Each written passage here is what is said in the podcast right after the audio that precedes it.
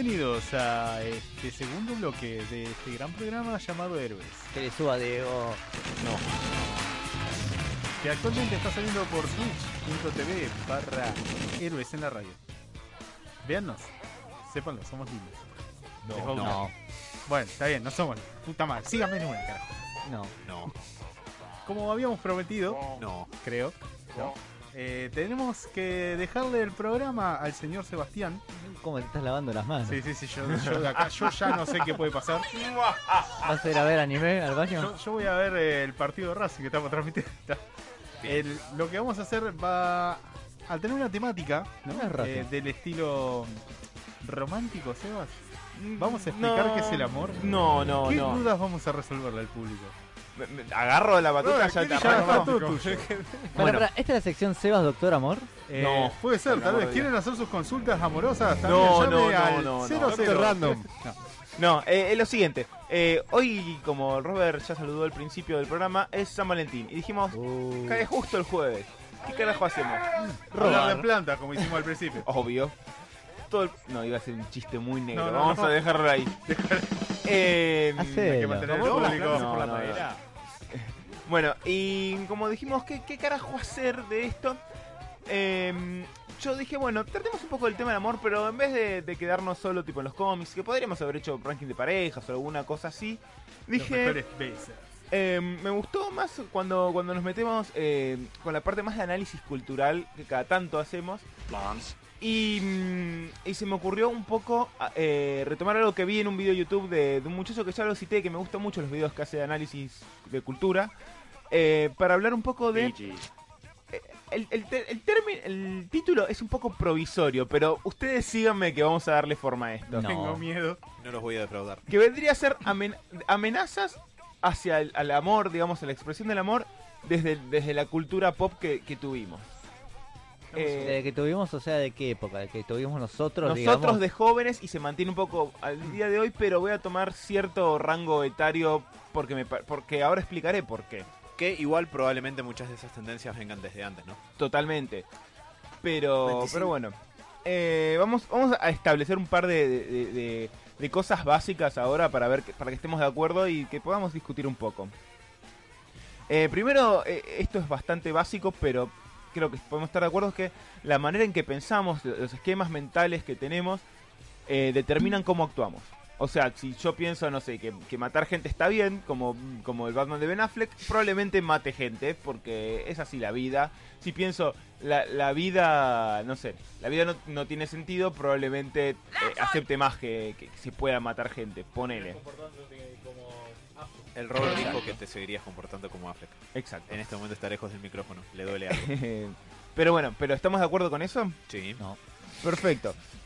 Mierda, Mati. No, posta. Es, es una cosa muy básica, pero, pero bueno, hay gente que tal vez no esté de acuerdo, pero digamos, Sí. la manera en que pensamos determina cómo actuamos. Y a veces no de una manera racional. No es voy a, voy a actuar así porque yo pienso así, sino, No, ya está digamos, integrado por cómo uno lo fue mamando de pibe. Exacto, el esquema mental que tenemos determina cómo, Ah, sí. cómo actuamos ya de una manera automática, más allá, digamos, de, de lo, pe- de lo racional. Esa estamos de acuerdo. Ahora, este es más interesante todavía, que es la siguiente. Las habilidades sociales son aprendidas. ¿A qué vamos con esto? Uno dice, eh, bueno, a Qué ver... dramático. Pom, pom, pom. No, pero uno dice, no sé, eh, boludo, ¿cómo, ¿cómo no sabe hablar con una mina? ¿Es un- eh, una cosa natural? No sé qué. No, no, No. no es natural. Vos tenés que aprender a hacer las cosas. Cualquier cosa, mantener una conversación, vos tenés que haberlo aprendido en tu infancia en algún momento. Seguramente viste a tus viejos, viste a un amigo y fuiste aprendiendo cómo hacer una cosa y no otra. ¿Viste la Mm. trilogía de American Pie? Bueno, Y así tal te vez no. fue. Y ahora estás en la cárcel. Eh, héroes. Posta, esto parece una boludez, pero yo una vez me acuerdo un- de un libro de, de psicología, de, de conducta, que arrancaba así. Yo dije, puta, tiene razón. pero vos decís, pero no sé, vos decís, no sé, alguien que no puede hablar bien por teléfono. Si nunca aprendió a hablar bien por teléfono, nunca va a hablar bien por teléfono. O, o hay gente que directamente puede haber aprendido mal. Eh, no sé, gente que es muy violenta seguramente aprendió en algún momento esas maneras violentas. Muy probablemente. Un- probablemente en la casa. Un detalle para agregar a eso también, no solamente se aprenden las habilidades sociales, sino que el, el control y la regulación de las emociones también es algo que se aprende. Exactamente. O sea que tampoco es que hay algo 100% natural en las emociones, sufre un aprendizaje también. Y ahí y voy a la segunda parte. No me voy a dedicar a definir el amor porque podríamos estar eternamente, tal vez después lo retomemos un poco, pero el amor co- como lo que es, como este marco, digamos, para, para, para generar conductas, es producto de dos cosas. Es producto de la biología, porque claramente hay una carga biológica de, de cómo expresamos el amor, porque el amor un poco se asienta, digamos, en, en las conductas eh, gregarias de, a ver, de buscar pareja y también de buscar amigos y de, de- de un montón de cosas. La relación con la sexualidad es compleja, pero tampoco vamos a meternos mucho ahora porque no viene al, al tema. Ah. Em, Hay, mecanismos neuronales que nos recompensan cuando somos socialmente aceptados o valorados también, que no los vamos a, Exacto. des- a describir en detalle porque estaríamos hasta Pero lo interesante mañana, es lo pero- siguiente, lo interesante es lo siguiente, el amor como lo conocemos es un producto de una Yankee. interacción entre lo- la, la carga biológica que tenemos y el aprendizaje social, que también lo cultural y lo social va evolucionando a medida que avanza el tiempo. Es lo que se conoce como una relación dialéctica un poco, que es ambas partes aportan un poco y en ese encuentro y en esa interacción se va formando la parte más fenomenológica que es lo, lo que vemos. Ahí estaríamos de acuerdo, queremos discutir algo más, eso. No, Mati iba a decir que no. dije que no. Eh, Pero venía al caso. Claro. Perfecto. Otra cosa es eh, el- la cultura, eh, digamos, la cultura definimos, define, la cultura en el sentido amplio, en el sentido de cultura popular, define cómo pensamos. Porque aprendemos de ahí. Y de hecho, cuando me dijeron por qué, qué generación, yo, me parece que en la nuestra es par- particular el tema de la cultura pop. Me refiero a series, juegos, historietas, eh, televisión. que en nuestra infancia hubo un gran estallido. No solo Bueno. eso, sino eh, eh, tuvimos una exposición a la televisión y al cine que yo no sé si otras eh, generaciones tuvo. Creo que fuimos la primera. No, no esta, an- más menos, ¿no? no Sí, quiero decir, Podría ser. Nuestros no, viejos pero- no miraban tele todo el día como nosotros mirábamos. Comparto totalmente. Me enseñó matemáticas. Pero convengamos que hoy por hoy los pibes tienen un acceso a la información mucho más ágil que la que tuvimos nosotros en un principio. Totalmente, pero yo estoy diciendo, nosotros fuimos, no, no estoy tirando para este lado, sino para atrás. ¿Está bien? Yo creo que la nuestra fue una de las, las nuestra en general, o sea, Diego tiene un par de más de años que nosotros, también lo metemos. Eh, Gente de 30, entre 30 y 40, ponele. viejo, viejo. Ponele, eh, es la primera que Llevo tuvo... dos años nada más, hijo de puta. Es muchísimo. Esto es hecho mierda. Ladrón. Mati es un nene, así que no. Mati- sigue, sigue siendo el útero, ¿no? ¿Cómo era que le habíamos el feto? El feto, feto, el el útero, no, pasó cambió. Dios todo mío, Y al- evolucionó. Y a la vez es el más antiguo de todos. más antiguo. Eh, nada, la cultura, está- estuvimos muy expuestos a cine, televisión. De hecho, nosotros vimos las películas 10 veces tal vez, cuando, no sé, nuestros viejos iban al cine y la veían una vez poner la película, o miraban la serie que capaz que la enganchaban justo y a la noche podían ver la tele en el blanco y negro que tenían. Entonces nuestro, nuestro aprendizaje fue diferente, estuvimos mucho más expuestos a, a la televis- televisión y me parece que ahí eh, hay algo interesante en cómo nos formamos, sino que hay un el- el- el- nosotros hay algo que se llama aprendizaje vicario que es aprender a través de la observación. Y a través de la Mm. observación de productos culturales nosotros aprendemos y formamos estos estos eh, ¿cómo se llama? esquemas de, de cómo vemos la vida. Eh, exactamente. Y no, y probablemente, a ver, si un pibe se, se vio, se, se crió mirando, Breaking no Bad. sé, Breaking Bad, va, va a pensar, no, porque no, tal vez no lo entendió, pero sí, sí, por ejemplo, si se crió viendo las películas de Olmedo, va a pensar su relación... No te metas con Monguito. No, Eh, pero va... eh, yo cuando era Monguillo. chico también miraba las películas del medio. No, pero pará, pero si solamente vio las películas de. Olmedo y nunca tuvo ningún tipo de Por eso interacción... ves a Bradley Cooper ahora, chaval. Esas son influencias que son malas. No, pero ve- puede entender su relación con las mujeres de una manera que alguien que, que se crió, no sé, viendo Steven Universe ahora, que es como más, nu- nunca lo vi, pero es como más amistoso y, y con mucho más respetuoso, por lo menos hacia las mujeres, Sí. Y a la diversidad en general. en general. Eh, bueno, a ver, mucho del eh, put- sos puto, sos puto, es porque en, en la, en la cultura que me amamos es, está mal visto. Cuando hoy en día, de hecho estamos, Es un nosotros nombre, eso somos... Perdón, no. Nosotros, eh, a ver, nosotros en- de hecho estamos en una generación que somos mucho más eh, ¿Flexibles? a- flexibles y ace- ya lo, lo aceptamos. Em, depende del nicho social donde te metas, pero nuestra edad ya, ya puedo aceptar. Nuestros viejos ya les cuesta mucho más eh, Mm. que haya un tipo homosexual. ¿No? Y, y- a ver, por más que haga un esfuerzo, realmente les cuesta porque estuvieron en una matriz no cultural. ¿no, Bruce? ¿Qué cosa? Eh, sí, además está el detalle de que por lo general cuanto más años tiene de vida un mamífero como nosotros, más rígido, o sea, menos plástico su cerebro También. y más difícil es que a nivel biológico se modifiquen sus eh, esquemas, como decía Sebas. Por eso tiene una base en el... Eso es software que tiene una base en el hardware. El hardware es el cerebro. Un, po- un poco de, de ejemplos para, para ver más palpablemente cómo la cultura fue un poco marcándonos la, la manera en que pensamos. Eh, pensemos en armas y tetas. Esto va a ser... La fórmula de Michael Bay. no. Pero, por ejemplo, si nosotros eh, en- vemos en la televisión un arma, pasa. Vemos un tipo con una ametralladora que sirve para matar 400 personas por minuto, pasa. Cuando es un arma, se es para matar gente, es algo horrible. O vemos a alguien que tenga un arma acá, bueno, no sé, mira, tiene un arma. Ahora, vemos una teta y... ¿Qué Todo carajo mundo- está pasando? Todo el mundo pierde la cabeza. Es, es que sí. Y, y de hecho nosotros, tipo, gente con la cabeza abierta, que ha visto muchas tetas tal vez en internet en algún momento, No, anime, anime. Ni siquiera eran tetas de verdad, eran tetas dibujadas. Pero si entra una, si entra una mina en tetas acá va a decir como qué carajo está pasando. A ver, tal vez no vamos a decir, eh, vamos, tenemos la capacidad Robert. para decir, eh, tal vez tenemos la capacidad de decir, che, bueno, sí, está bien, está bien que estén tetas porque es una cuestión cultural, no sé qué, pero nos va a, como a tocar. Y ahí está nuestro aprendizaje de que en televisión vimos 400 ven- veces armas, pero tetas es como, está mal. Un ejemplo. Otro ejemplo, eh, los cigarrillos y la prohibición. Es interesante que en Estados Unidos, eh, hasta cu- cuando, cuando nuestros viejos eran... ah, No, hasta que nosotros éramos pibes. En la serie de los 80, en, la- en los 80 todavía pasaba que el canchero fumaba. Sí. Se fumaba mucho, se fumaba mucho y la gente fumaba mucho afuera.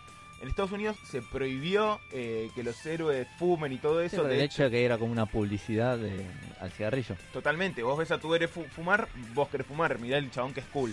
Y de hecho cayó mucho en, en Estados Unidos, tengo entendido, la, el consumo de tabaco a partir de que se prohibía. Se le, se le dijo no sean pelotudos, tratemos de no fomentar esto que es malo. Prepárate que ahora vienen los vapor. La gente que Uy, vapea. Dios. O sea, es increíble la cantidad de. Pero es una moda, vamos, vamos a ver, no importa. Sí, pero es un reemplazo. O sea, incluso gente que no fuma o que no tenía mucha idea para. o ganas, digamos, de fumar, termina cayendo en esto Eh. porque simplemente parece cool. Yo voy a decir algo, Sí. ¿dónde están los spinners hoy en día?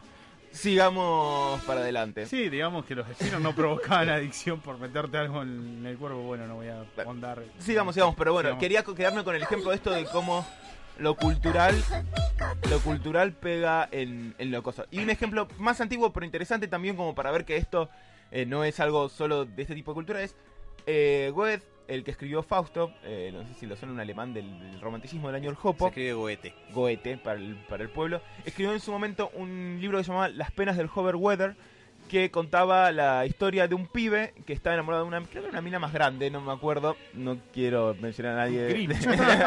Eh, Automáticamente las miradas. porque está hablando de Mati. Eh, está en- no, pero espera que la segunda parte no está buena. No, eh, era un- fue un libro que se hizo muy popular, que el tema es que, ¿qué pasó? La gente se empezó a vestir como el pibe este, pero la novela terminaba que el pibe se suicida, porque la mina no le da bola. ¿Me estás diciendo que me voy a suicidar? No, espero que no, Mati. Bueno, estoy por cumplir 27, ¿eh? Ojo. Eh, pero el tema, Relajá. el tema es que después de que, de que este libro salió, hubo una ola de suicidios de un montón de pibes que se suicidaban eh, también por amor.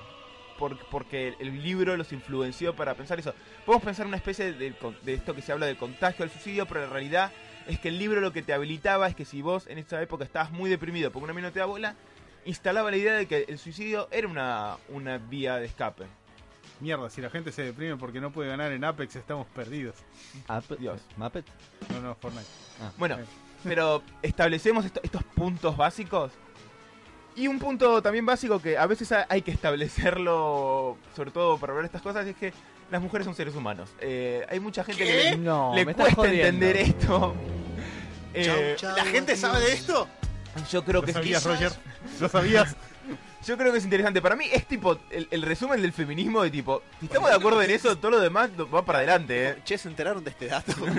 es una locura, pero escúchenlo. Yo diría eh, que son personas que, ta- que también tienen derecho a querer, tienen- a, a hacer su vida, a, a decidir por su vida, a hacer todo, todo. Y cuando una mujer dice que algo no es ¿Sí? ¿Silencio incómodo? Sí, No, estaba estamos hablando- escuchando. Sí, sí. Bueno, repasemos. Nosotros estuvimos expuestos a un montón de tele y, y películas y todo. Em, la, la- la cultura determina la manera que pensamos y la manera en que pensamos determina cómo nos comportamos. ¿Estamos de acuerdo en esas premisas? Sí. Obvio. Acá entra nuestro amigo, el pop, creo que es Pop Culture, Pop Culture Detective, Detective. como detective de la cultura pop. que es un tipo muy copado que de Estados Unidos, youtuber, está en inglés. La verdad es que ese es un problema porque a mí me gusta compartir con subtítulos, pero no está. Después igual los compartiremos, los videos. Oh, sorry. Que el tipo lo que hace es eh, agarrar eh, videos y analiza generalmente temas de masculinidad y todo en películas. Lo hace de una manera muy piola. En general, creo que estoy de acuerdo con la gran mayoría de las cosas que dice. No es eh, un tipo que busca escandalizar por el, por el hecho de escandalizar, sino que se basa muy bien en las cosas que dice. Ni tampoco es una especie de santimonio moralista que te está diciendo todo esto está mal y vos sos una mala persona. No, no, es, es genuinamente un análisis de tropes y recursos culturales muy habituales que están tan utilizados que los naturalizamos y no nos damos cuenta de que están ahí. Exacto. El tipo eh, analiza varias cosas. Agarra un par acá de, em, de, eh, cosas a que las que estuvimos expuestos en relación al amor y al romance. Y acá se va, se viene lo feo. Lo estoy mirando a, a Dieguito acá de lejos. Porque hay un video muy bueno que no habla lo predispongas mal. Habla- Es el operador. sobre el el romance, bate arriba, eh, el romance predatorio. Y el que la va a ligar un poco es nuestro amigo Harrison Ford. Uf. Pensé que ibas a decir de Schwarzenegger. Yo tengo, yo tengo un, un contraargumento igual al hecho de que sea Harrison Ford, que es más circunstancial que otra cosa. Es circunstancial. Sí. Es a los papeles que hizo Harrison Ford. Ja- Capaz que Harrison Ford es un tipazo. No, no, la verdad es que Es nunca. Indiana Jones, chabón, no te metas con Harry. Voy a hablar con Indiana, de Indiana Jones. Sí, Por también si de Indiana Jones voy a hablar, ¿eh? el fuego por nadie. Ya sabemos lo que pasó. Personajes como Indiana Jones o Han Solo. Han Solo, Indiana Jones y Deckard, sobre todo. Deckard. Mm. Eh, ahí el chabón muestra muy bien cómo Harrison Ford, que es tipo el, el tipo canchero, el que todo el mundo en esa época quería aspirar a ser. ¿Vos quién quería ser? Nadie quería ser, ser Luke. Todo el mundo quería ser Han Solo en algún punto. Sí. Ocho era años cancheros. Después que Luke se hizo mierda la cara, ¿no? Llora mucho Luke, se pierde la mano. Nada. Pero el para la chabón, hermano. el chabón es el canchero, se queda con la mina, tiene la nave, boludea todo. Le dicen te amo y él dice lo sé. Es el, es el winner, es el macho. Tiene un perro de dos metros. Bueno, eh, el tipo lo que hace un análisis de, de los personajes de Harrison Ford en general tratan a las minas como presa y él como el predador. Es esta cosa de yo soy macho y estoy acá y me voy a ganar a la minita. Y están buenas las, las imágenes que muestra porque una las pasa y es lindo, pero si te lo pones a pensar es bastante turbio. Por ejemplo, eh, hay una Con escena... Te la discuto. Para mí. Vamos, vamos a hablar, vamos a hablar. Hay una escena, mirá el video después porque es bastante gráfico. Hay una escena donde Leia está está mm, Sí. arreglando la nave, ¿vos lo viste el Ah, video? Sí, En el eh, Imperio- es en el Imperio Contraataca. cuando Exacto. están adentro del bicharraco que está en el En medio asteroide. que la, enca- eh, la, la rincona y Sí. Leia dice no, no. Ella, y a ver, ella está arreglando la nave. Él le dice, no, sí, eh, no sé qué. Ella dice, no, no estoy interesada.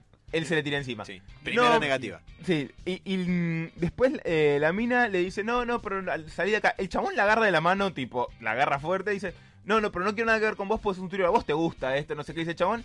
Cuestión que, sí, sí, sí, la pura, hasta que se la termina chapando, ahí nomás. Música teórica. A ver, eso en la realidad es re turbio. Es, eh, es todo lo que, lo que está mal en cómo encarar una mina. Voy a volver. A nosotros lo que, tenemos, lo que tiene Han a su favor es que eh, el escritor es Dios en ese coso. Entonces, Leia va a responder bien. Y Leia en realidad sí quería eso, digamos. Pero lo, el- lo, que te- lo que le enseña al espectador que está mirando eso es cuando las, minas, cuando las minas te dicen no, en realidad quieren decir sí. Mm. De hecho, ayer, Sí, Sebas, cuando, quiero. cuando estábamos hablando de, de este tema, te comentaba que había un chiste de padre de familia que lo ejemplifica bastante bien. Es con el Bond de Connery, de Sean Connery, que se, básicamente la misma escena se eh, avanza sobre una mujer y le dice eh, You have sex with me now. Eh, porque así habla Sean Connery. Eso es violación. Sí, no, le dice, tengamos sexo ahora. Y la mina dice, no, yes, no, yes, no, yes. Ok, yes, le dice la mina. Y mira, acá me dice, ven, 50 nos y un sí quieren decir sí. Que es un poco la lógica de fondo de ese. de. Eh, bueno, pasa esto Eh, Robert me está mirando fijamente. No sé si es una comunicación que tenemos interna Telepatía te algo. no, pero bueno, pero pasa esto. Yo estoy en Instala, modo incógnito. instala, instala esto de que la mina te dice que no, pero en realidad, en realidad en el fondo quiere un sí. Y eso pasa un montón de veces. En Indiana Jones, por ejemplo, en el final, no me acuerdo, creo que es del Templo of the Doom, la mina también lo está, saca- lo está, está diciendo no quiero nada que ver con vos, andate a la mierda, no sé qué, yo me quiero tomar el palo. Ella lo haga, él lo agarra con el látigo. En ese caso, Sí, ahí para sí. mí, ahí en la de Luke, en la de Luke, en la de- perdón, en la de Han Solo te la doy la derecha. Sí. Pero para mí con Indiana, en esa, no sé, igual sí, es como muy Esperá, fino. Pero, pero ahí, vos, pero yo, déjame esperar porque es muy fino esto lo que te estoy diciendo y vas a ver cómo funciona. Dale. El chabón la agarra con el látigo, se la trae y se la chapa. Y dice, vos Sí. igual querías. Ahora, Indiana lo que. Indiana lo que tiene, Indiana lo que tiene facha. es que no, sabe- él, él tiene él, él es un personaje en una serie y él y él, él sabe que la mina quiere y el escritor sabe que la mina quiere y él escribe la mina para que, para que pase eso. Ahora, en la realidad, si una mina te dice que no tres veces y vos le pegas con el látigo, lo más probable es que la mina te haya querido decir no. No, en realidad quiere, ¿me entendés? Por ahí no quería.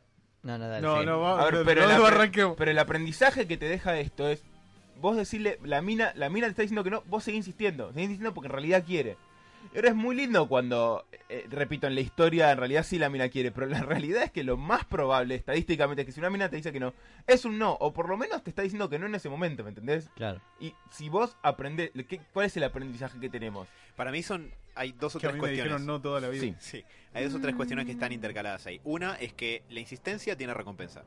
Cuando eso no necesariamente tiene que ser No. así. Sí. Un La momento. la segunda es que. Estamos de- en héroes hace cuatro años, eso quiere decir. Casi seis. La insistencia en estos casos. Eh, por otro lado, no quiere decir sí con delay o solamente hay que forzar o insistir la situación un poco. Perdón, de vuelta vuelvo a héroes. Si dicen que no escuchan el programa, que lo escuchan. Puede pasar, no sabemos.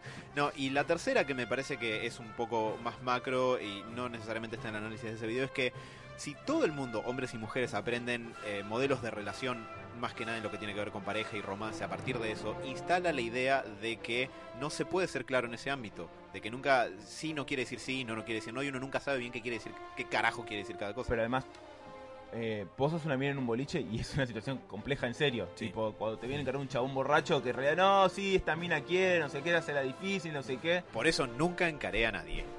Bueno, no sería tampoco la idea. La idea es justamente eh, ver estas cosas que aprendimos re- y realmente fomentan eh, esto.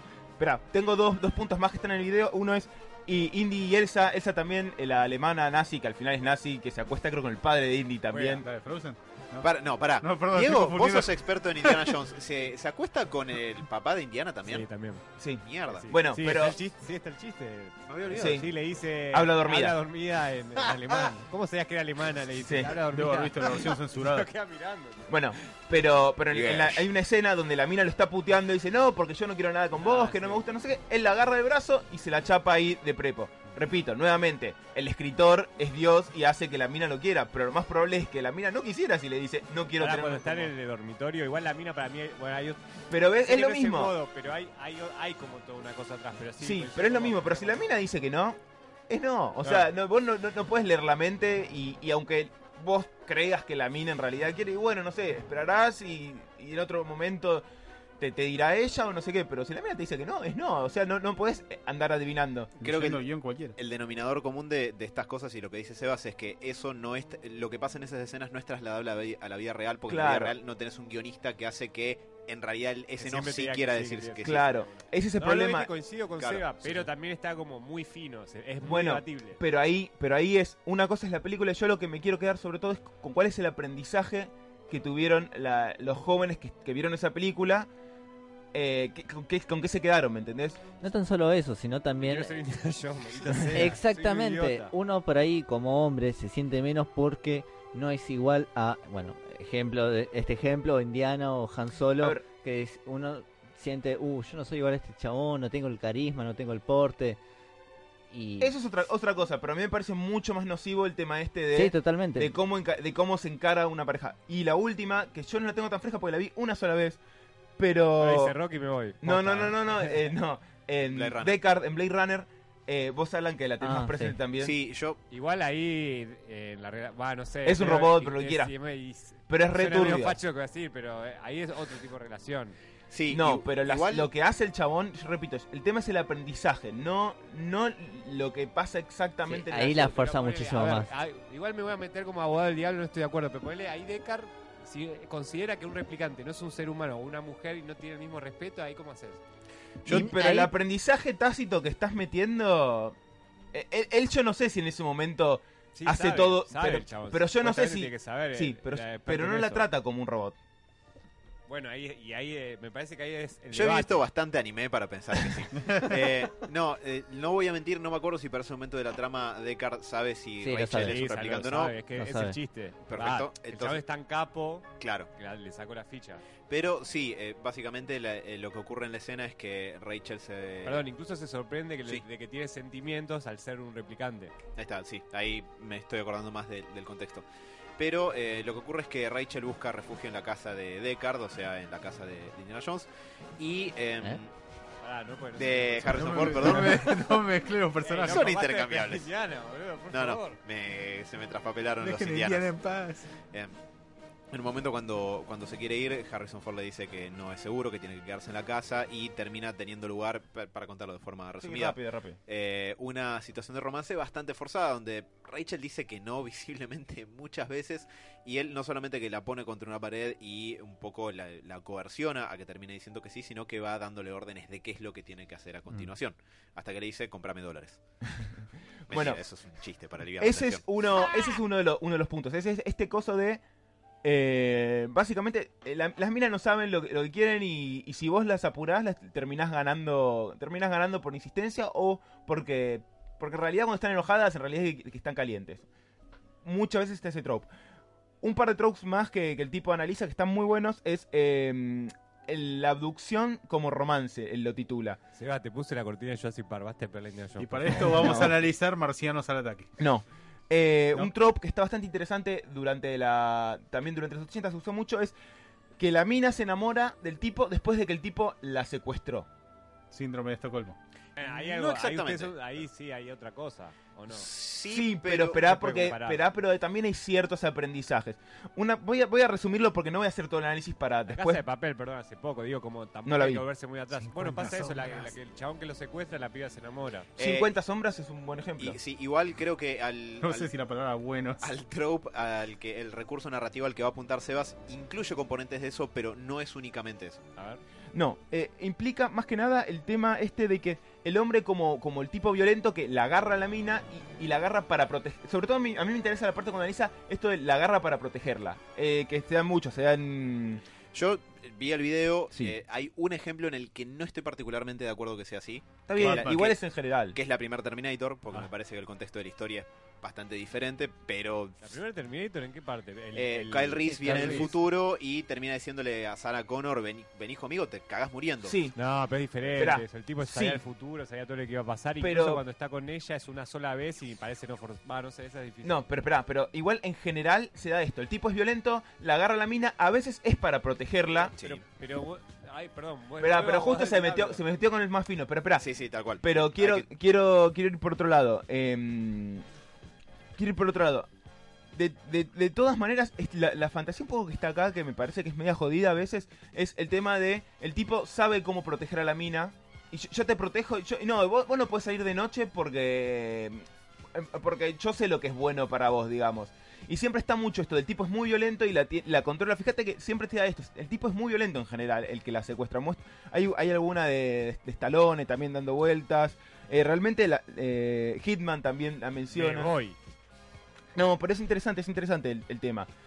Y, y hay escenas donde te muestran que el tipo que en realidad es, es medio bueno a pesar de que es duro porque no sé, o le da de comer o, o la cuida de alguna manera. La bella y la bestia. Y claro, y termina. Yo no estoy de acuerdo, por ejemplo, con V de Vendetta, porque para mí no- el tipo no entendió que B no es bueno. Y además, me parece que se quedó solamente con la película. O sea, Sí. en el cómic no, no No, nada que ver. Pero bueno, pero sí, por ejemplo, La Bella y la Bestia. La Bestia, en, en- en este es, es algo muy interesante. La Bestia es un hijo de puta con Bella todo Sí. el tiempo. El secuestra el pelo y dice, te quedas conmigo porque si no, no libero a tu viejo. Y la mina medio que se termina enamorando. ¿Cuál es el, el peligro, digamos, y, y la- el aprendizaje choto de estas películas? Para mí lo más interesante es esto, el aprendizaje de la mujer. Que es, el tipo es violento, pero en realidad me cuida. Y, el, Y si, si yo lo soy quiero- lo suficientemente bueno, yo lo transformo y va a ser y va a ser un buen tipo A través del amor. a través del amor. Lo cual que hace, genera que haya un montón de parejas que he conocido yo cercanos de hablar con gente que se, se- que, que se ponen en pareja de un tipo violento, controlador y todo esto, pero que ella a través del amor va a poder convertirlo y hacerlo bu- y hacerlo bueno. Hay una parodia bastante cercana a eso que es Los Simpson, Marge y Homero. Sí, pero es bastante Es menos una turbio. parodia. El, prim- el primero Homero me parece que era Pero Homero es más estúpido que- Por eso, Y- sí, y- me parece igual- que no iba así. Igual hay una diferencia entre el primer Homero, que el primer Homero era sí. buen tipo, que es muy diferente al segundo Homero, que es un hijo de puta. Pero no es tanto porque Homero no ejerce la violencia con Marge en general. No, Es no necesariamente. negligente, eh, Es- bueno, bueno, pero es negligente. pero el punto, el lado paródico me parece que sirve. Aparte, el lado de Marge eh, varias veces con- eh, dice de bueno, pero yo soy buena y en algún momento lo voy a cambiar. sí, Sí, es eso pero, pero ahí es más, más que va a cambiar a Homero negligente. Acá le estamos hablando más del hombre como figura violenta y la mina de, que dice, yo lo voy a ablandar, lo que le falta es el verdadero amor.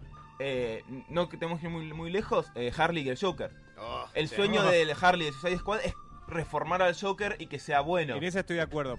En esa estoy de acuerdo y, y me da ahora experiencia propia, pero posta esa cosa de que te quieren, o sea, amoldar, no está bien. Va, en esa estoy de acuerdo con Seba. Entrar a una Tenés que relación con... aceptar el otro, tal- cómo es el otro, no tiene que cambiar para. Es que cual. la violencia física ejercida previamente es el mayor predictor de que el tipo siga siendo violento. Sí.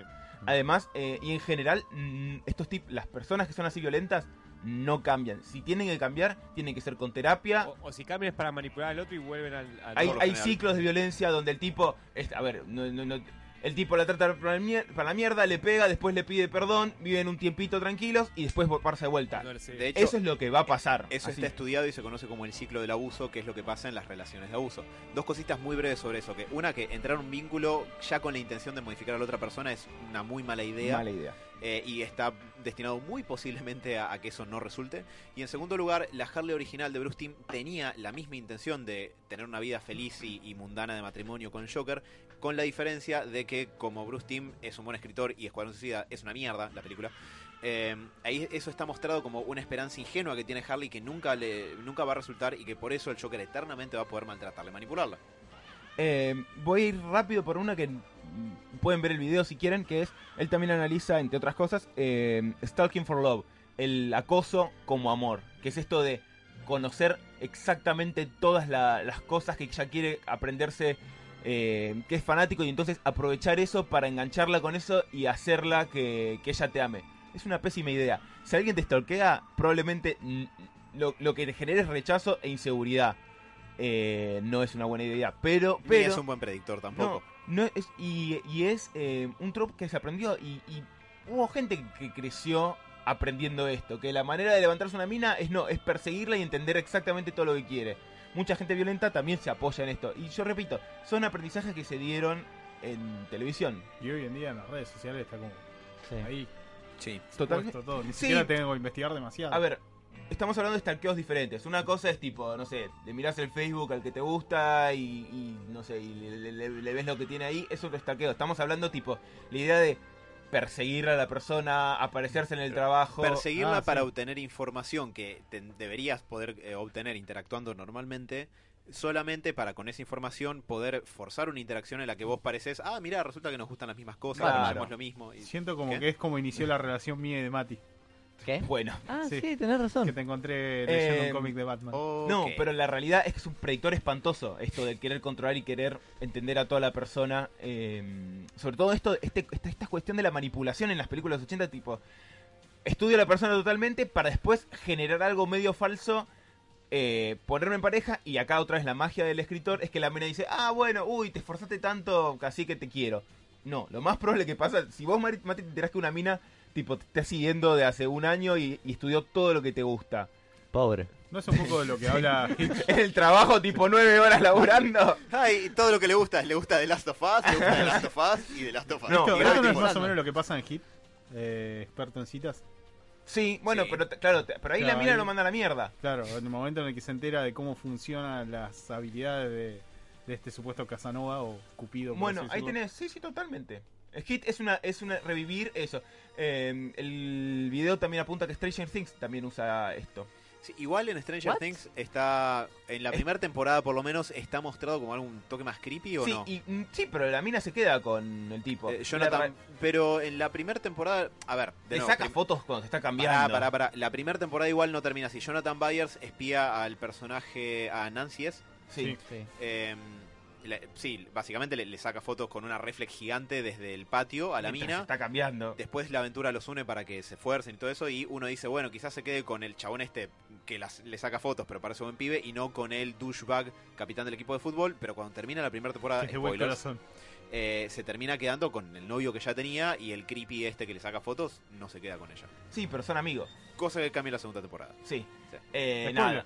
Eh, nada, pero está. Y también está un poco el chiste con el negro y. y, Eh, eh, Mad Max. Y Mad Max. y Mad Max. Pero son chicos, entonces podemos pelotearla. Pero el otro no, el otro es muy creepy. Yo dije, no, no se puede quedar.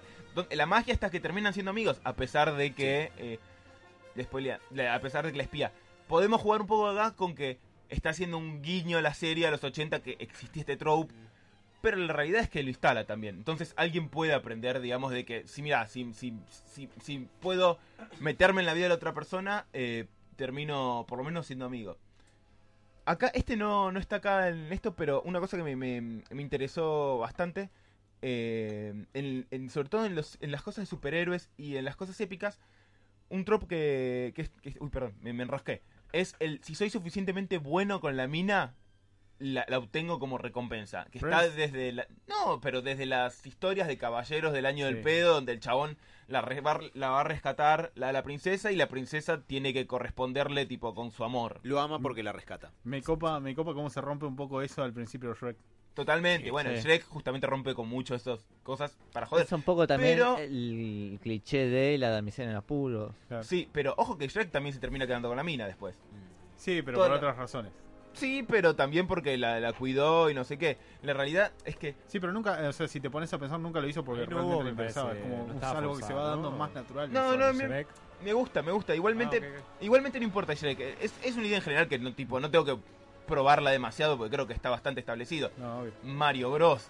Vas a rescatar a la princesa para quedártela un poco. ¿no? Sí, digamos como que nunca no funcionó tampoco, ¿cómo porque? Mario en uno recibió un pastel, en el otro lo dejó de Oh, garpe, en otro siempre te encontrás un puto honguito que te dice la princesa está en otro Sí, hijo de castillo, puta. y así. Pero bueno, eh, pero a ver, esa no la tengo que, que poner, pero también es un aprendizaje que tuvimos. Si vos a la mina sos lo suficientemente bueno o le regalás cosas, eso tipo, eso ya no podemos culpar a la cultura de medios masivos, sino que ya viene mucho antes. Mm. Si vos le regalás mucho a, a alguien, eh, terminás como comprando su amor. Y después te, te- ¿qué, qué pasa? No, no funciona. Todo esto, eh, todas las que dije, es quiero volver sobre todo a un punto central Que el amor es una porquería. Sí. ¿Qué cosas puede producir esto en, la- en la- en las personas reales? Un fenómeno muy interesante que es el fenómeno de la friendzone, eh, que pasó, a- ya ahora está medio afuera un poco de moda, ¿no? O- El problema es que lo convirtieron en un meme y dejó de tener como tanto peso. bueno, a ver, Maldita internet. hay- hay- hay- yo, yo creo que no hay una friendzone, yo creo que hay diferentes friendzone que significan cosas. Para mí no es lo mismo una persona que es genuinamente amigo de una mira y después termina pasándole algo y se empieza a sentir algo que es complejo y bla, bla, bla. Hay táctica igual de amigo. Vos Sí, no, no, pero por eso yo digo que hay Ah, dos. yo digo, vos te haces amigo de una mina, pero puede pasar que, que termines tipo, che, está filmándose esto. Están saliendo por Twitch. Eh, pero puede ser que te, te- tipo, te enamores de una amiga y bueno, es una bajón, puedes decirle no, no sé qué. Y otra que es la nefasta friendzone es el yo fui muy bueno con ella y ella es una hija de puta porque me puso en la friendzone. Milhouse. Y eso, y eso, y eso, gente, es lo que yo quería venir. Eso viene de este aprendizaje de él. Yo, yo hice los méritos Necesito una suficientes. recompensa, una cosa así. Claro. Yo hice los méritos suficientes para. Yo hice todo esto, ¿no? ¿Debería ganarme el amor de esta persona? No, porque no funciona no así. funciona así. Pero es verdad lo que, lo que dice Sebas. De hecho, voy a adelantarme quizás un cachitito, Tire. un cacho, que me parece que una condición sine qua non para que estos aprendizajes además tengan tanta pregnancia en la, en la solo está cultura indignado con vos, Seba. Que venga Eh, a buscar. es que eh, para eso la mujer necesariamente en ese tipo de interacciones queda en un rol de una pasividad bastante más importante. Totalmente. Porque es un es la persona a la que hay que ir justamente a convencer, a ganarse, a persuadir de, o a stalkear, o lo que vos quieras, eh, de acuerdo a ese tipo de, de aprendizajes.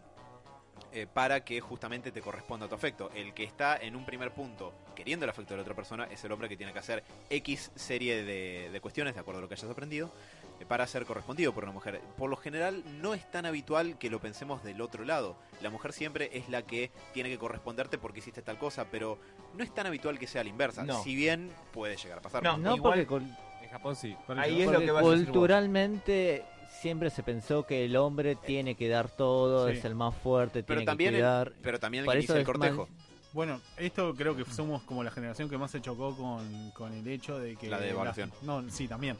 El pero uno el que la gente se sorprenda tanto cuando una mujer, digamos, encara al hombre. O sea, ¿Qué? sí. No, porque estamos en una época de cambio cultural. Blasfemia, digo. A ver, estamos en una época de cambio cultural. Las Sí. mujeres hace 70 años, ponele, tenían otro rol en la sociedad totalmente diferente. Obvio. Y por eso a mí lo que me interesaba sobre todo no es tanto de, de, de- quién es el culpable un poco, o quién generó esto, sino la parte mecánica de el aprendizaje que tenemos por estas cosas y qué efectos tienen. O sea, podemos, porque, a ver, ahora cuando hablamos de machismo todo el tiempo, Sí. es interesante hablar de, de- de una cuestión ética de cómo se comporta el hombre. Pero a mí me interesa también la parte mecánica, porque si vos entendés los mecanismos de cómo funciona algo, después puedes laburar sobre eso y no encargarte solamente a, a buscar realmente quién es bueno y quién es malo, porque es más por complejo. Yo quisiera como deslizar ahí también que en algún punto es cierto que hay medios masivos que eh, establecen cierto tipo de modelos de conducta y modelos Sí. de formas de relacionarse que terminamos aceptando y terminamos utilizando. Pero la cultura en ese punto es una especie de uroboros, digo, ni siquiera sé si en ese punto habría un culpable, porque ¿Quién genera quién? Claro, exactamente. Es, es la- el uroboros es el dibujo de la serpiente que se muerde la cola.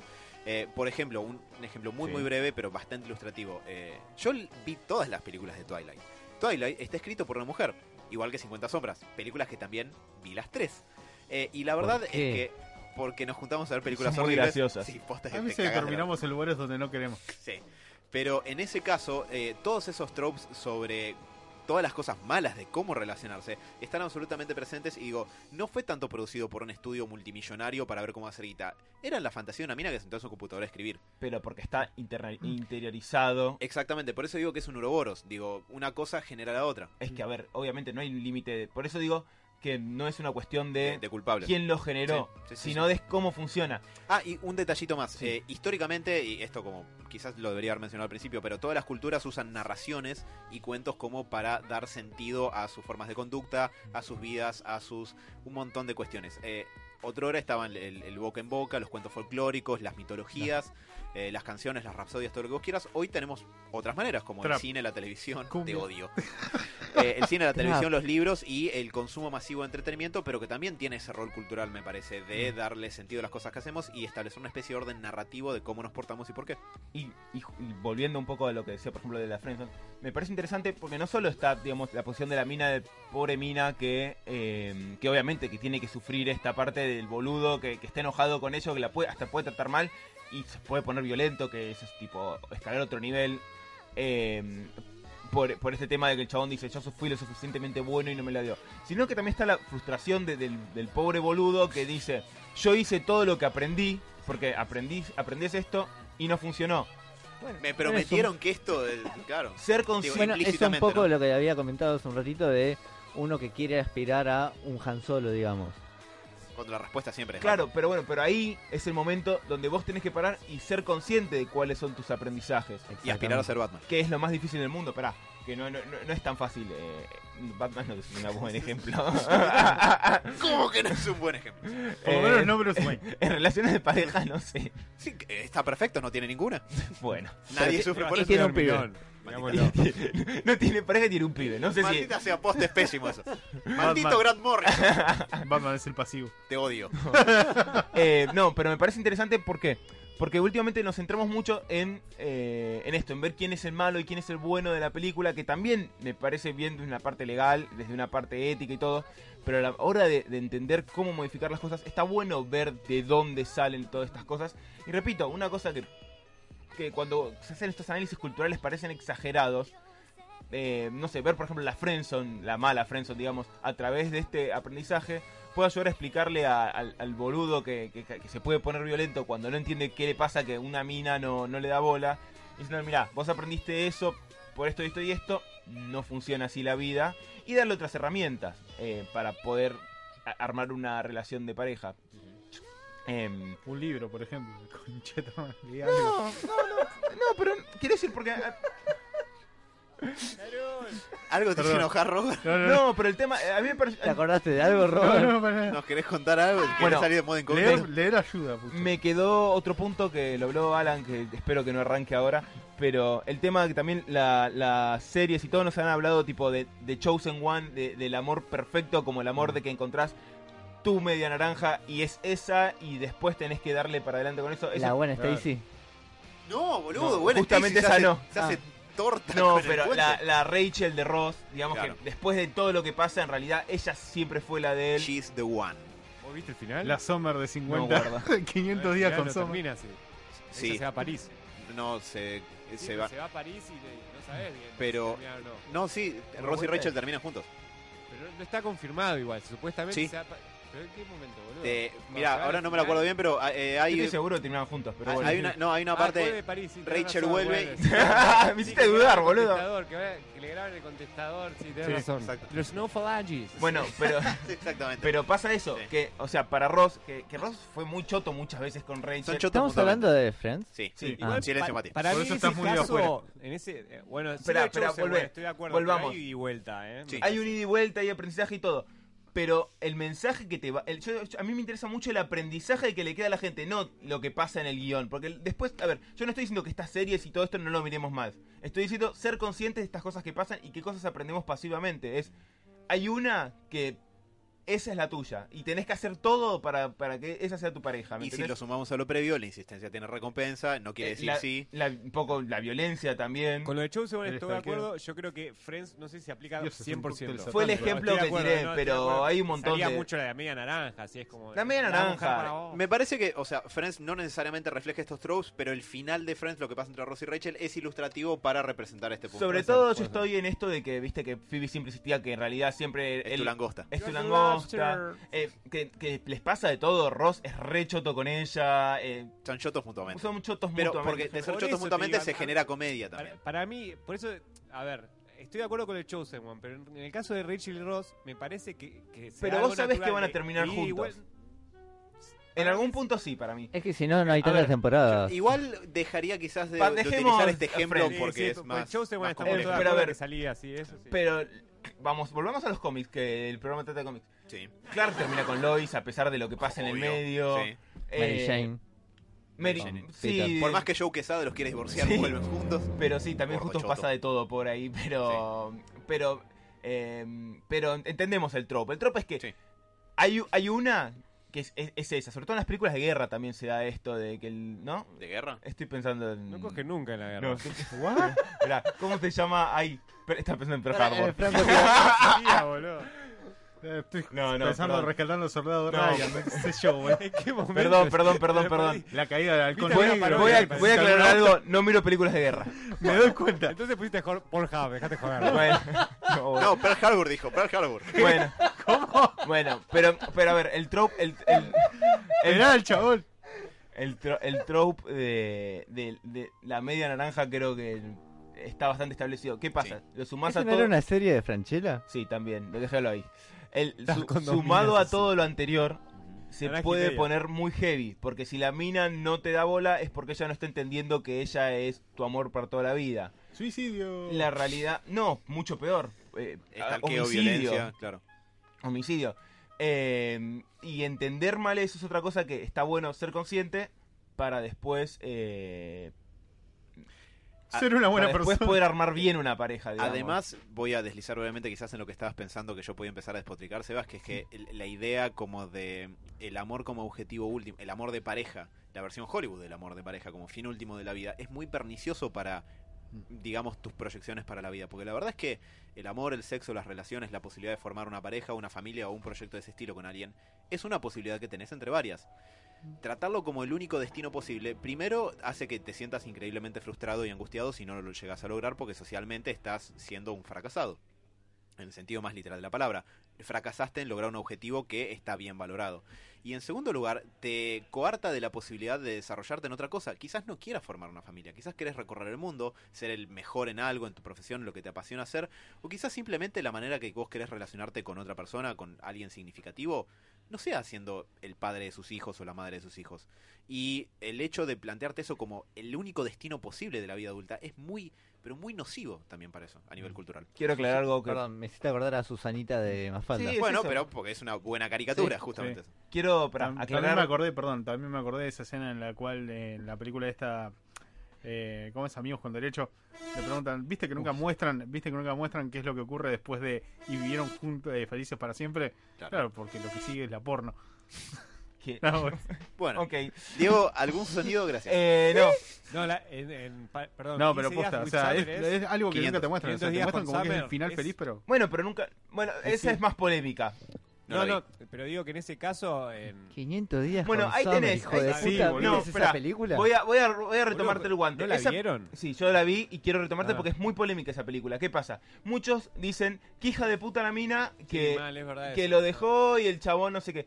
Pero en la realidad de la película, si la ves bien, el chabón, El es, el, es el el pelotudo. Porque la mina le termina diciendo, mira, no quiero nada con vos, está todo bien, y, y listo, yo qué sé. Y la mina se quiere casar con un viejo y se quiere casar con un viejo. Ojo, no es son, esas películas que depende del momento de tu vida en que la ves, la vas a interpretar de determinada manera. Sí. Si vos te- dentro de todo estás bien con, digamos, en, en el amor, por así decirlo, Para mí la vas a ver con otros ojos de que recién acabo de romper con una relación y la verdad quiero mandar toda la mierda y esto no me está ayudando. El tema también es que el chabón le idealiza demasiado Obvio. y está Bueno, pero refleja lo que una de varios factores que está diciendo vos, totalmente. me parece. Está el tema de la media naranja, está el tema de Del estalqueo, de la del obsesión. estalqueo, la obsesión, eh, no entender un poco. La mina en realidad para él es medio que alguien que viene a rescatarlo, no es otra persona.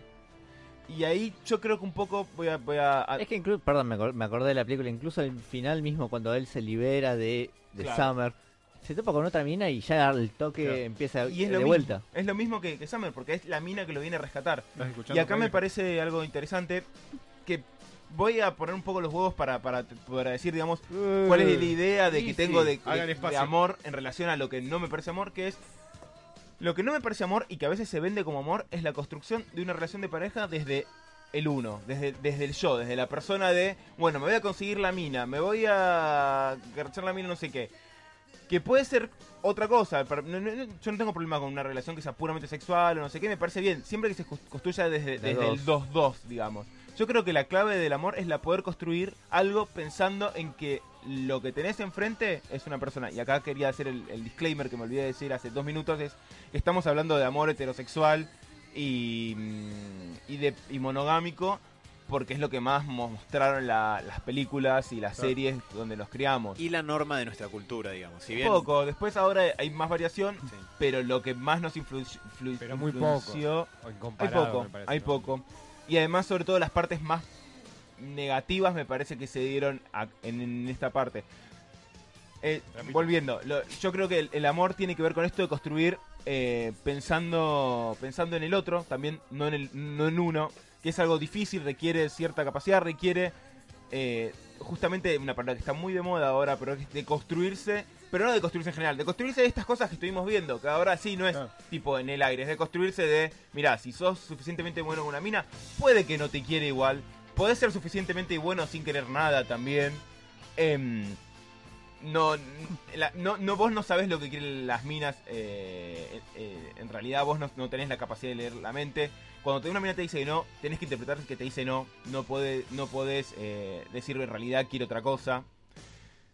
Y, mm, y un par de eh, también de, cosas copadas para que me quería decir algo positivo para cómo pensar una uno puede formar una buena pareja en relación a lo uno. Uno esto, de construirse todas las cosas ante- a- anteriores, eh, ser conscientes de estas cosas que venimos hablando. em, la comunicación es clave, esto es un cliché, pero, pero es real. Los, hay clichés que son clichés porque son reales. Hablar con la otra persona, no solo o escuchar a la persona, sino hablar y tratar de tener un intercambio de ideas. Eh, la flexibilidad a la hora de, de encarar, eh, ser flexible, poder negociar, la negociación también es re importante. Hay un cambio muy grande también que era para otra larga charla, que es que muchas de estas cosas surgieron en un contexto cultural donde la mina eh, las mujeres funcionaban eh, de una manera muy diferente, no estaban en igualdad del hombre, entonces muchos de estos tropes sobre cómo conseguir pareja funcionaban cuando la mujer no, no estaba en una situación de igualdad y ahora hay cambios que requieren cambios a la hora de formar una pareja. Antes realmente vos para levantar una mina, tipo, si tenías suficientemente dinero, le hacías dos regalos, la mina conseguía a alguien que la pueda tener en la casa. Porque las mujeres no estaban en el mercado laboral, no Eh. laburaban, por ejemplo. Sí, pero más allá de eso hay una cuestión cultural ya de por sí. Claro, pero digo como para por- más bien ese dato como para ponerlo en contexto. La mujer tenía otro rol, tenía muchas menos posibilidades, entonces bueno, el, en ese caso las reglas son otras, son distintas. Sí. Ahí dice Dani que va a barrer ahora el estudio. ¿eh? Te va a golpear la nube. Después de tanto que hablábamos. que est- están, están ahí atrás de, de la PC de los 12, ya te puede pegar. A nosotros, bueno, va a tardar más en llegar. Em, la- cerca me voy. Nada, dale, Dani, era para Eh, que me defienda. un par de un par de cosas más. Eh, la capacidad de mostrar vulnerabilidad es importantísima. Siempre en cualquier relación, sea amistad, sea lo que sea. Eh, cerrarse no es bueno para nadie, ni para vos, ni para otro. Em, esta, esta es polémica, pero me hago cargo de esto. Guarda. Es si vos sos una persona celosa, violenta o, o que tenés ese tipo de pensamientos, no, no te sientas culpable de tenerlos, los pensamientos, porque hay una cosa muy diferente que es lo que uno piensa y lo que uno hace con eso que uno piensa. Claro. ¿Por qué? Porque uno capaz que puede ser violento, puede tener pensamientos violentos, puede decir, esta mina se va, hace cualquier cosa, y eso es difícil modificarlo. Ahora, podés modificar lo que haces con eso. Vos podés después ir a terapia para tratar eso, pero quiero decir que no, a mí no O me, razonar eso mismo de decir, no, bueno, es difícil razonar. no, no, a ver, es, es difícil razonarlo solo. Pero lo que yo voy es eh, no caer en el, bueno, yo soy así y no voy a cambiar y entonces encaro por este lado. ¿Por qué? Porque muchas veces se cae, lógicamente y entiendo el punto, se cae en la demonización de, de las personas que tienen este tipo de pensamientos y ya está. El celoso va a ser así y es una basura y hay que segregarlo de la sociedad. Y la realidad es que capaz que el celoso no puede hacer nada con eso que se le viene a la cabeza, ¿me entendés? Y no es Ojo, responsable no- o culpable o directamente el causante de... de que piense así. Uno no elige los pensamientos que tiene uno. Ojo, y En- mucha gente también interpreta el hecho de no serlo como algo que no te, no te interesa. O sea, no sos celoso de tu pareja es porque no te importa. También he escuchado ese, Sí, ese lado pero yo voy, yo voy por otro lado. Yo voy a una cuestión muy fina que es, es polémica, porque reconozco que es polémica, pero es. eh, eh, tiene, tiene un sentido. Tiene un sentido de que. De no cristalizar eso para que después no se enquiste eso y no se pueda sacar, Bueno, digamos, de la sociedad. Igual, si bien eso es polémico, todo, para hacerlo muy breve, las últimas investigaciones en psicoterapia en general avalan esa postura de que uno no es eh, responsable o culpable de ese tipo de cuestiones, sino que lo que importa es las herramientas que uno tenga para lidiar con eso. O, o lo que quiera hacer uno con eso. O sea, yo podré ponerle, yo podré ser una persona muy violenta, pero si me doy cuenta que soy una persona muy violenta, puedo ir y tratar eso. La idea es que una persona que sea muy violenta no se quede con el mensaje yo soy una basura y entonces no lo tengo que cambiar. Tal cual. Que es un problema que pasa con muchas veces cuando se cuando se cuestionan algunas actitudes, por ejemplo, con, yo lo hablo con el machismo, cuando para mí un- a una persona que es machista, lo mejor no es eh, bardearlo, sino tratar de cómo, Educarlo. cómo podés llegar para educarlo, porque si no, lo enquistás, lo anquilosás y no modificás eso. Y a mí me parece una paja porque yo realmente soy la, odio el machismo con todo mi corazón y porque se meten cosas que ni siquiera son tan populares eh, en el mundo y me molesta mucho. Pero además también en ese punto, en lugar de tratar de acercarle a alguien la posibilidad de flexibilizarse, de que no se sienta tan culpable por tener tal o cual rasgo, lo que estás haciendo quizás es reforzar que él se sienta Exacto. Es reforzarle esa postura y rigidizarla en lugar de Exacto. contribuir a que se flexibilice y contribuís a sostener el problema que estás queriendo resolver. Dicho esto, esto me trajo muchos problemas con gente que he discutido, que tipo que tiene una postura más tradicional. Hoy realmente cuando, cuando uno tiene ve gente que es violenta o tiene esto, tiende a, eh, con, suma razón y es entendible, a, querer tipo matarlos. Eh, y, repito, una cosa es una persona que no sé, que prendió fuego a la mujer, obviamente hay que hacerlos mierda y todo. Pero yo voy a un paso previo, ya cuando la persona es un poco celosa o, o tiene tendencias violentas, para mí lo ideal es tratar de buscar caminos para que esas personas traten de modificar esas conductas y no enquistarlos en una parte de la sociedad, porque si no van a seguir corrompiendo todo, todo. Eh, bueno, para resumir, creo que estuvo bastante claro, o Sí. más o menos. Me, me, me parece muy bien, me parecen muy buenos, les recomiendo los, los videos del muchacho este, porque realmente marcan mucho cosas que siguen de largo y están est- son bastante fuertes una vez que uno las analiza. Y para, para la famosa frase de construirse a uno, porque porque bueno, nada. eh, eh, se dice mucho, pero no sé cuánto se hace realmente. Puedo eh, aportar un Sí. par de cositas muy breves y de hecho súmense si quieren, pero le- verdaderamente muy breves. Eh, así como re- resaltamos esto, obviamente el análisis crítico de este tipo de cuestiones lleva más a ver qué es lo que creemos que debería cambiarse o verse con otro cristal, pero por suerte también en la ficción, en las cosas que nos gustan, hay bastantes ejemplos muy positivos de cómo vincularse y cómo construir relaciones. Por ejemplo, ayer con Sebas nos preguntamos qué tipo de, de buen ejemplo hay y yo creo que alrededor, por ejemplo, de un personaje como Superman, todas sus relaciones son bastante positivas. Es Salvo en abierto, los 70. Sí, salvo en esa parte. Eh, es abierto, es honesto, no se Eso, guarda. eh, uh, uh, no es honesto a- mucho después con Luis. Eso Sé, es. que, sé que hay muchas factores, ¿Dijiste pero Luis? no es... Sí, Luis. Luis. Sí. Luis. Luis. Está, dale que va. Luis. Pero, por ejemplo, Luis. e- eso es cierto y hay, hay una buena parte de, de la continuidad en la que él le guarda el secreto a Lois por varios motivos, Obvio, por es- eso es- construye es- tensión. digo, eh, ahí también hay una cosa.